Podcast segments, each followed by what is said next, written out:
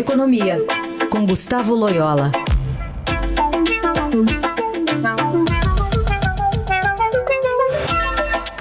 Oi, Loyola, bom dia. Bom dia. Bom, falamos aqui no jornal sobre os nomes escolhidos para compor a equipe econômica uhum. nessa transição de um governo para o outro. Queria te ouvir é, a sua avaliação e também a questão envolvendo o mercado. Como é que tem recebido esses nomes da equipe econômica petista? Bom, é como o, o então candidato Lula não revelou como será a política econômica, é, na realidade é, é a grande expectativa é em relação à dire, direção da política econômica, né? Menos, o nome vai, é, evidentemente, sinalizar isso, né?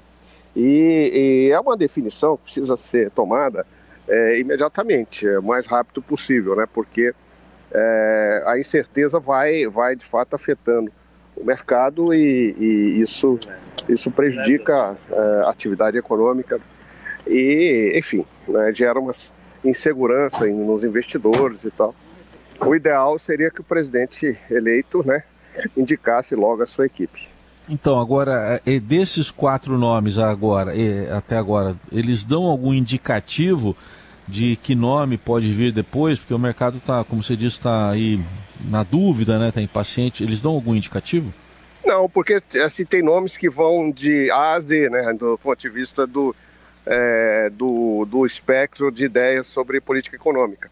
Você tem desde economistas mais ortodoxos, uh, do ponto de vista fiscal e monetário, até economistas que têm ideias mais, mais uh, vamos dizer assim, uh, heterodoxas em relação a isso.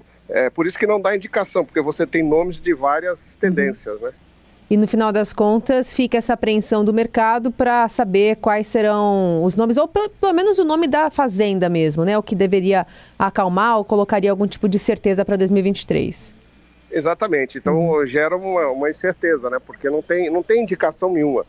O candidato Lula não deu essa indicação antes, e agora a falta de escolha do nome também é, mantém o mercado meio num voo cego, né? Muito bem, esse é Gustavo Loyola conosco sempre às quartas-feiras. Obrigada, Loyola. Até semana que vem. Até semana que vem.